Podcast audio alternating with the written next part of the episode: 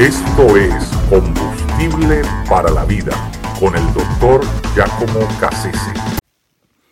Una piedra en el camino.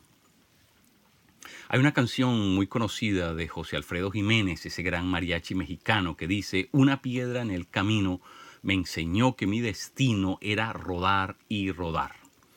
Eso quiere decir que eh, muchas veces llevamos una trayectoria y, nos encontramos con algo pequeño que de alguna manera comienza a, desencarrilar toda la trayectoria que llevábamos y nos lanza en direcciones insospechadas. Es decir, hay, eventos, hay situaciones, hay episodios en la vida humana que cambian el curso de las cosas y que, bueno, nos, nos meten en, en, direcciones insospechadas, nos hacen, ¿verdad?, cambiar nuestra ruta, nuestra, nuestra, nuestra hoja de, de, ruta, lo que, lo que planeábamos hacer en la vida y nos, nos, nos presentan un destino, digamos, que no, no lo habíamos considerado hasta ese momento. Es muy interesante. Eh, eh, tenemos una, una expresión en español que dice, la gota que rebosó el vaso. Eh, realmente es una gota como cualquier otra, solamente que esta, en unas circunstancias particulares, en un momento preciso, bueno, hizo que el contenido, ¿verdad?, eh, de más que estaba represado en ese vaso comenzara a salirse.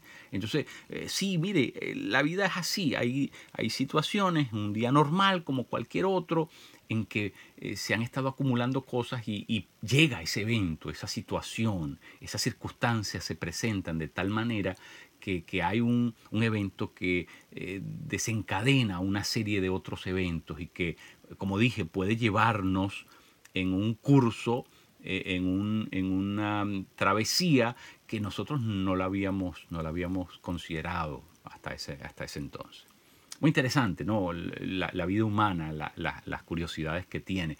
Y, esto no solamente pasa en la persona, el individuo como tal, pero también puede pasar en, en naciones. Por ejemplo, cuando uno estudia eh, la Primera Guerra Mundial, una cosa muy, muy interesante.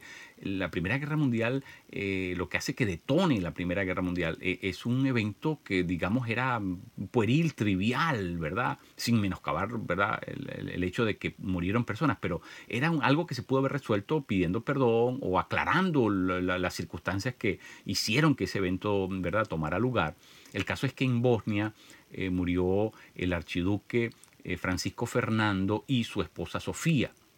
Y entonces eso, ¿verdad? Hizo que diplomáticamente eh, eh, el, imperio austrohúngaro comenzara a pedir cuentas por eso y al no conseguir lo deseado, bueno, comenzó a amenazar y las cosas fueron escalando y más protagonistas fueron incluyéndose y más países y, y bueno, terminó en que el 28 de julio del 1914 se echa a andar la, Primera Guerra Mundial que dejó más de 50 millones de muertos. Es decir, imagínense, por dos personas, eh, como dije, algo que se pudo haber eh, eh, subsanado de otra forma, bueno, se perdieron 50 millones de vidas. Una cosa muy curiosa, ¿no? Ese son piedras, son, son situaciones que desvían el curso que lleva, en este caso, la historia humana.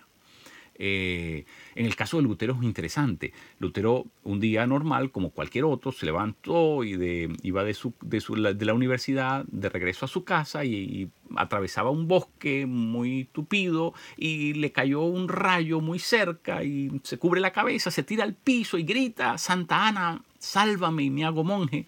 Y entonces es así como desiste de seguir estudiando eh, mm, leyes y termina internándose en un monasterio y dedicándose a la vida de, monje, de, fraile y, eventualmente ordenado al ministerio y teólogo. Así que eh, el gran reformador surge de una cosa tan pueril como una promesa que hace en un momento de desesperación.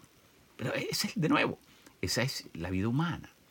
Eh, eh, Charles Colson, que es un caso muy interesante porque fue un asesor legal del presidente Nixon, eh, y que cuando estalló el caso del Watergate, él se vio envuelto en eso y, bueno, terminó en la cárcel. Y en la cárcel se convierte. Qué interesante. Pero no solamente eso, sino que ahí recibe un llamado, una vocación y regresa, después de salir de, su, pagada su pena, regresa a las cárceles, pero a, establecer un ministerio, un ministerio que no tiene parangón eh, ningún otro antes o después que haya sido hecho en cárceles como el que llevó a cabo Charles Colson. Y todo comenzó de forma inesperada, porque de nuevo, así, así es la vida. Eh, Ernesto Hemingway eh, eh, tenía un barco en el que muy frecuentemente ¿verdad? utilizaba porque le encantaba el tema de la pesca. Tenía un capitán contratado en ese barco que se llamaba Carlos Gutiérrez, pero la que era amante de él en ese momento no le caía muy bien este señor. Eh, James Mason se llamaba ella. Y entonces le hizo la guerra, le hizo la guerra hasta que lo despidió y, y hubo necesidad de buscar un reemplazo. Y fueron a buscar un capitán de apellido Fuentes y este viejito, apellido Fuente, es precisamente el que le cuenta la historia que luego eh, Hemingway va a reseñar en ese libro llamado eh, El viejo y el mar, que, que, finalmente lo va a llevar a ganar el premio Nobel en el 1954. Entonces perdió eh, su querido capitán, pero el reemplazo le trajo nada más y nada menos que esa gran historia que él logra contar de forma fantástica, ¿verdad? De nuevo, de nuevo, esa es la, vida, la, situación.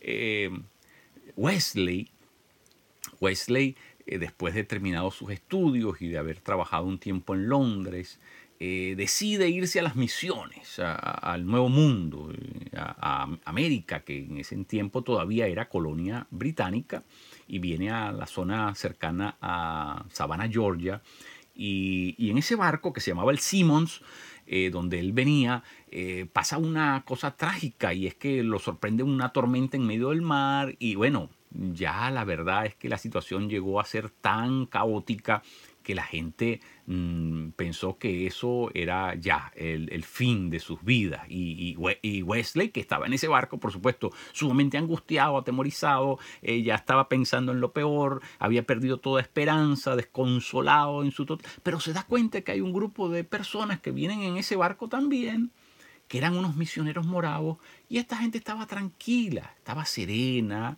estaban sobrios, estaban cantando himnos espirituales. Y entonces él le llamó tan poderosamente la atención a aquello. Bueno, ¿qué pasa? ¿Qué, tienen estos que no tengo yo?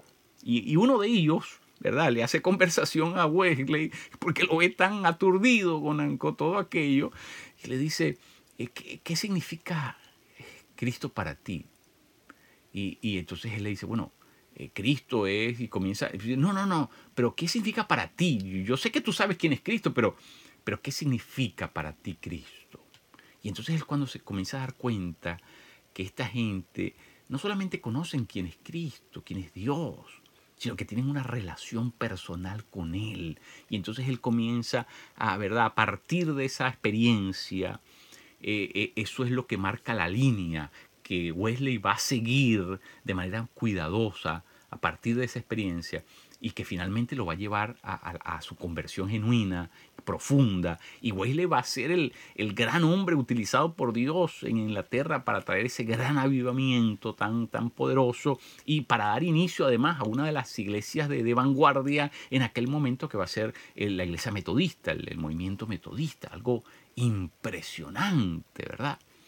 Y, todo comenzó de esa, de esa forma fortuita, diríamos, inesperada, eh, eh, en, el, en medio del océano. Una cosa muy, muy interesante. Eh, la historia de José en Génesis es muy, muy, muy linda, porque, bueno, José era un muchacho soñador, y, pero los, los hermanos no lo soportaban. El caso es que lo venden, termina en Egipto. En Egipto bueno, cae en desgracia con el que lo compra, termina de nuevo en la cárcel, eh, por medio de un sueño eh, llega a ser, ¿verdad?, estar en la presencia del rey y sabemos toda la historia que finalmente lo lleva a ser el segundo en, mando eh, en Egipto, que era para entonces el imperio del mundo. Y sus hermanos, ¿verdad? Llegan allí, ustedes saben la historia, y él les confiesa, no, mire, ¿sabes qué? Yo soy José, el que ustedes despreciaron, pero, pero tranquilo, porque lo que ustedes planearon para destrucción, Dios tenía otro plan y lo utilizó para que yo me anticipara a ustedes y les abriera camino para salvar sus vidas.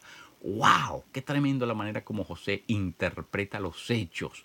Dice, yo también, ustedes fueron la piedra que, que me sacó del rumbo que llevaba mi vida, de la normalidad de mi vida. Pero sabes qué, Dios tiene control de, esa, de esas cosas y muchas veces esa piedra la usa para algo, para algo positivo. La escritura dice que quienes amamos a Dios, todas las cosas nos ayudan a bien.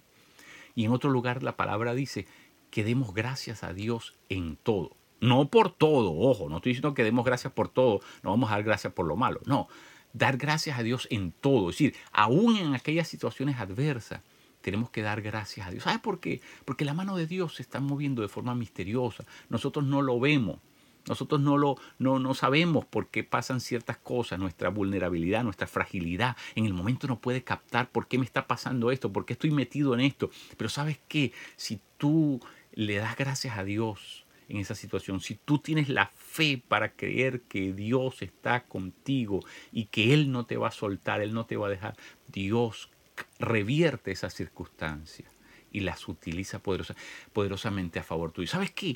No te quejes más de las situaciones que no conoces.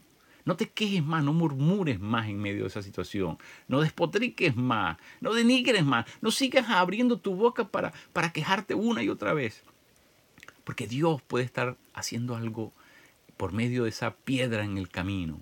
Dios puede estar cambiando el curso de tu vida para bien, para mejor. ¿Sabes por qué? Porque el Dios nuestro es un Dios maravilloso y Él tiene control de todas las cosas, aún de esas piedras del camino.